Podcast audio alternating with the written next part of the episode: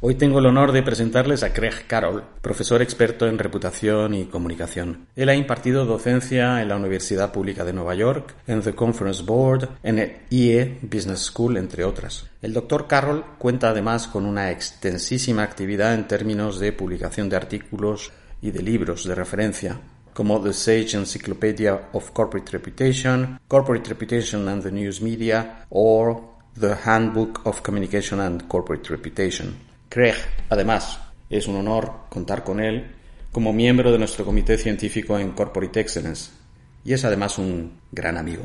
Nos conocemos desde hace más de una década y hemos compartido inquietudes, aprendizajes, descubrimientos, hemos asistido juntos a muchísimos congresos en este campo que es un interés común para ambos, la gestión y la medición de la reputación corporativa.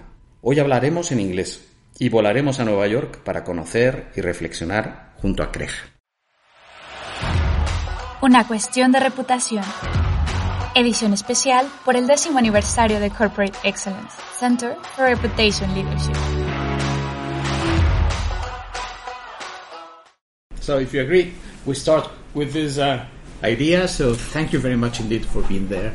well, it's uh, it's it's uh, this is certainly a time where all these issues are coming together in terms of business and society. So when we're thinking about the role of companies today, right, we've got several factors that are going on. One, certainly the research on trust is showing that trust in, you know, government or media or traditional institutions has, has been on the decline. And, uh, but I, w- I would say there's actually a little bit of a K curve. Uh, uh, we have trust in some institutional forms, some organizational forms that's going up and then we have others that are going down at the same time, right? So there's certainly one time where FAANG, you know, Facebook and Amazon and Netflix and others were like just complete leaders and and they still are in some respects but others because of issues with society and technology and some of the issues that we're facing tied to disinformation and privacy are are getting us to rethink some of these relationships with with some organizations but on the whole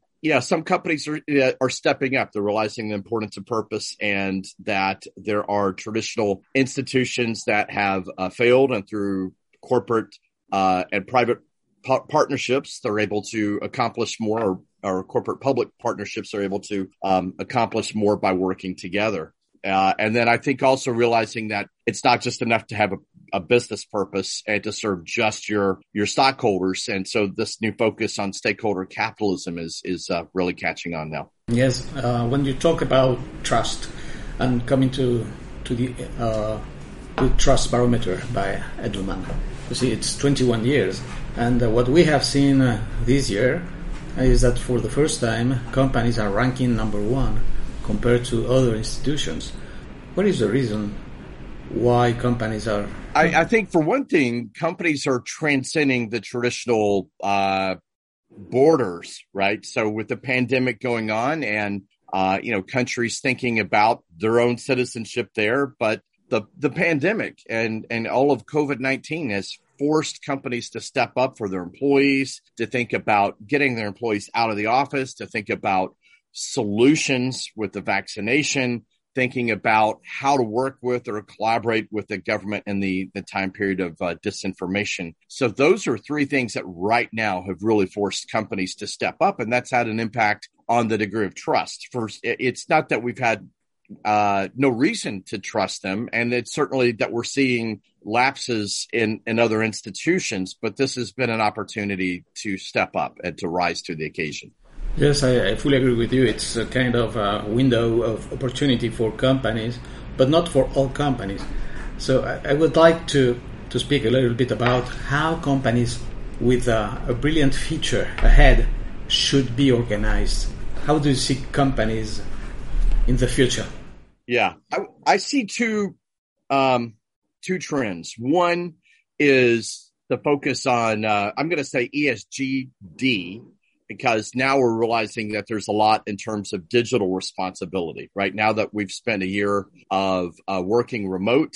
So it's no longer about an just environmental, uh, societal and governance issues. It's also thinking about the role of digital transformation, right? So I think one is uh, combining ESG with some of the challenges in the digital revolution and the fourth industrial revolution. Uh, the second is uh, the companies are the in the future are going to have to uh, focus on sustainability, but I want to use sustainability in a different way than what most people think of with um, with ESG. For me, sustainability is not just about the environment. It's also when we're thinking about creating a better future. It's also about innovation, continuity management, and I, what I want to add is organizational learning and development. Right, thinking about our collective responsibilities, thinking about how we uh, how we learn, how we grow, how we co-create, how we think about new business models. So it's it's truly just the way you put it, right? With a focus on the future. Sustainability is largely about the future, and it's thinking about new ways of not only meeting the future but creating the future, creating the future that we want. Right? The best way to uh, the best way to predict the future is to create it. I can't remember who said that, but uh, it sounds good. Someone else has said that before me. yeah. Uh, you mentioned uh, that uh, one of the trends is uh, this idea of uh, long-term capitalism or conscious capitalism. There are many diff- or stakeholders capitalism. How do you see uh, how they present the role of companies from that perspective?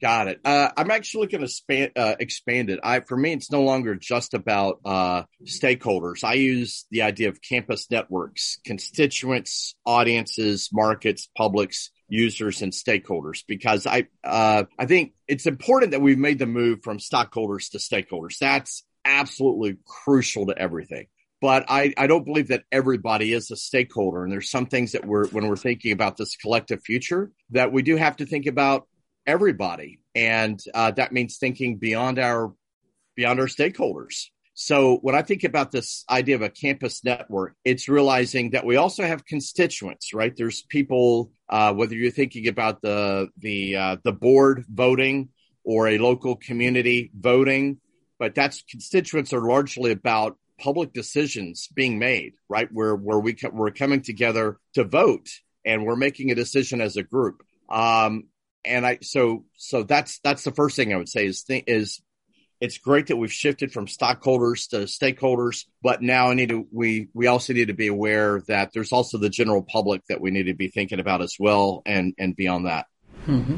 And what do you think are the most important drivers who are which are push, pushing the direction of having this change in, in the? Uh, wow. Well, I would say uh, the most important drivers. Um, well, certainly, uh, purpose is the ultimate uh, driver, right? For uh, for this, so I so I think uh, there I, am going to think about drivers in uh, in in three ways, but probably the the biggest is uh, is the idea of purpose in in the sense of um, uh, reputation is the only reputations that matter are those that are driven by our our, our purpose is, is what I would say there, right? Um, it's you know, you have to be clear about who you are, what role that you're serving, and that's going to some degree dictate where you play, what you do, and who you interact with, which then becomes the basis for whatever uh, uh, whatever reputation that you uh, that you form.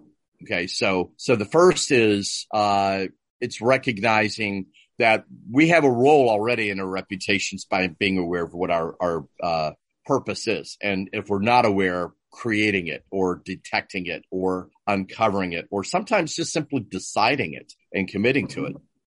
Well, in fact, when you mention reputation, it's uh, a field where you have been working so hard and your contribution is so important that I would like to to evolve in that, to, to have your thinking about reputation. Sure. Uh, so I would say, you know, thinking about the drivers or the levers there, I'm going to name five. Uh, one is is that right. First, we got to start with the compelling purpose. It's got to be clear. It's got to be compelling, and then it's got to be clearly compelling to start with. The second driver, I, and I, that I think we need to be thinking about is uh, mindset, and uh, and I'm going to link mindset to organizational design. And by mindset, it's it's recognizing that it's not just enough to have a good strategy, but it's it's recognizing, it's believing that that you can accomplish your strategy. It's believing that purpose is important. It's believing that strategy is important. It's believing that co-creation is important. So the idea of mindset and what we believe is possible and what we believe about what we need to be doing is, is super important. So I mean, we, I think we need to get, we need to have greater clarity um, on that because it is a driver whether we recognize it or not. Uh, but I think what, what I want to link mindset to is linking it to organizational design and helping companies to think about how they're organized to, uh, to take action on those beliefs and to recognize that what they believe really matters and that if they believe in their purpose, if they believe uh, in their societal purpose, then then they can accomplish more by working together. Uh, the third, I talked a little bit about campus, uh, the idea of constituents, audiences, markets, publics, users, stakeholders. Um, so I think it's important to think just uh, beyond uh, uh, beyond stakeholders to, to, to these other groups as well. But I would say this idea of campuses, or I'm going to say campus listening and responsiveness. So another driver is thinking about reputation as feedback. So recognizing mm-hmm. that we need to be listening and we need to not only listen, but we need to uh, take action and respond accordingly to what we learn. So that requires uh, being engagement with your stakeholders and, and, and being present, being aware, uh, being in conversation is like what we're doing here. And, and then responding in a way for quick activation. And that's where the idea of the mindset and the organizational design comes into play is that when we learn something new that we need to take action on, we need to be organized in a way that we can fluidly respond quickly to the needs of the market. Um, and that also entails um, feedback reporting. So it's not just enough to acquire the feedback. It also means that we need to report that feedback to other people within the organization who are impacted by that feedback or who are responsible for that feedback. Uh, it, it, affects what they do. It affects how they do it, or uh, or they are the ones that actually are actually taking action on that feedback. And then we need to think about feedback in the sense of reporting back to our stakeholders to let them know how we took action on what they gave us, right? To let them know that we're listening and we're responding and, and some of our ideas and actions are growing based on feedback that they give us. And I think the last driver is uh, lever is going to be uh, metrics, thinking about uh, scorecards for the purpose of evaluating our progress on the journey, thinking about our growth, thinking about uh, uh, measurement, but always moving the needle and, and making sure that every day we're making a little bit of progress. That's a very interesting point. And uh, you see, I was thinking while I was listening to you that we started talking about reputation in the corporate arena 25 years ago with uh, Fombrun's book. So it's been 25 years. so how do you see? You're right. It's been 25 years since that book came out. That's that's yeah, and I still remember when the book came out. Yeah, and uh, wow, uh, yeah. So a lot is uh, a lot is uh, a lot has changed. Some things have uh, some things have not changed. Um, good grief probably uh, the biggest change that I've seen, I'm I'm going to refer to a different K curve, is that uh, one of the biggest changes has been that we see on one hand the the upward movement towards connecting reputation to strategy and to governance and getting it into the boardroom. That's that's a pretty powerful idea. It's no longer just communications and marketing, but we're actually get, getting it into the hands of the senior leadership and getting it in, into the hands of the board in the ideal scenario probably somewhat disappointing is the tactical role, right? I've seen just as many organizations that have embraced reputation as a fashion, if you will, right? I, there's a lot of good books and ideas on it. They know that they need to be doing it. They're being asked about it. And then the CCO delegates it to somebody on his or her team, right? So they, they feel like they don't have time for it or they've got other things on their plate. So they're, it's, it's, uh, I've also seen it lose a little bit of its luster by it being handed off as a uh, as a project as opposed to a purpose. And when you mention purpose, I would like to have your opinion about the link between purpose and reputation. That's I can't think of a more important link there. And I think if anything, purpose has reactivated the power of reputation. So for me, the model is very simple. In a, in a very quantitative statistical sense, uh, reputation mediates the relationship between purpose and legacy. So uh, it's not all about rep, uh, reputation. Reputation is just one metric on the journey, right? It's it's where we are today. It's feedback on how well we're accomplishing our purpose, right? And that the way that we incorporate feedback from our reputation impacts our longer term legacy, right? So, but it's a, it's a it's a yin and yang. They go together, purpose and reputation. Purpose is the primary driver of reputation and uh, reputation is the feedback on how well you are accomplishing that purpose. Yeah, sometimes I, I think uh, about purpose and reputation in, uh, in a complementary way. Uh, thinking about the needs of companies, uh, there is a basic need which is uh, long-lasting differentiation and authenticity in that differentiation. And I see that purpose is working on that. and, and it's not only about differentiation; it's also about uh, your license to operate. Because if you go too far on differentiation, you you may lose this one. So it's I, I, that's that's great, right? And that sense alone, that's feedback right there. If you lose your license, right? If you lose your license, you're going to lose your your existence your your your right. So that's that that's a perfect example right there. So yes they're they are intertwined. One cannot uh, exist without the other. Now it doesn't mean that a positive purpose will necessarily lead to a positive reputation because reputation's mm-hmm. feedback right? So you could have a positive purpose and a negative reputation. Well that's feedback that tells you you need to change something if you're going to fulfill your purpose or if you're going to live beyond and have some type of legacy beyond the moment. I like this idea of uh, a feedback, a purpose. Let, let's see, how can I say that? A feedback driven organization. yes, yeah, very much so. Yeah. So it's, um, you know, so when you think about purpose, it's, it's, it's helping us to get clear on who we are, what we're doing, who we're doing it with, because, and it also dictates who matters when we're thinking about reputation because not every data point that exists out there in the universe should count as as reputation right?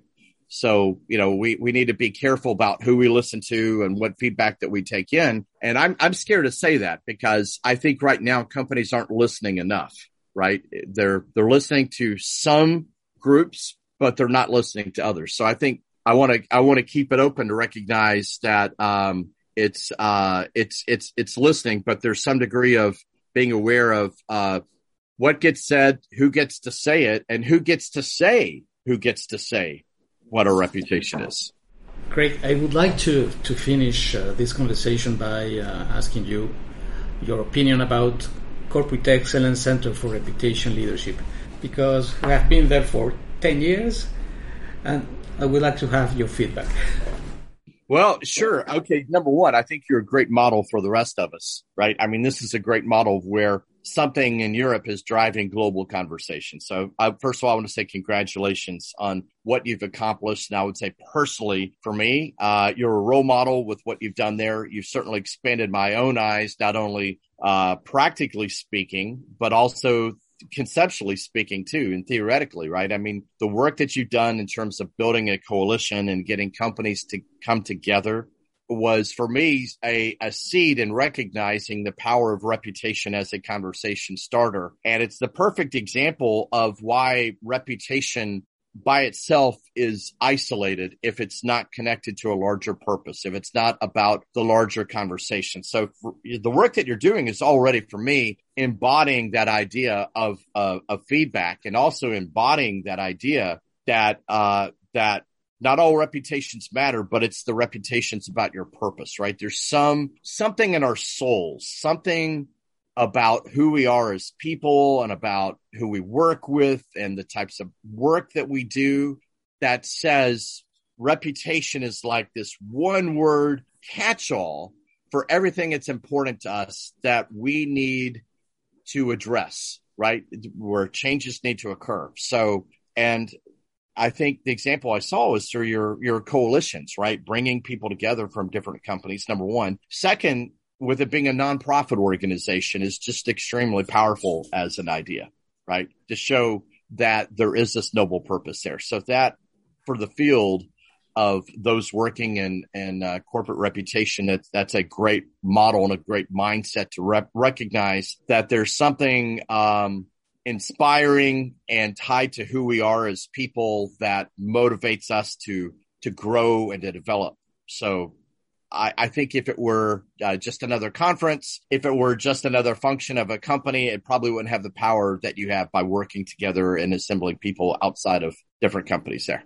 I have a question for you on that because you, you mentioned two two different things uh, uh, very generously about corporate excellence. There's a third component, which is uh, corporate excellence. In the last ten years, has been building an ecosystem of knowledge and innovation, uh, setting up alliances with academics and uh, with consultancy firms in a very, uh, let's say, a clear way where there is no conflicts of interest.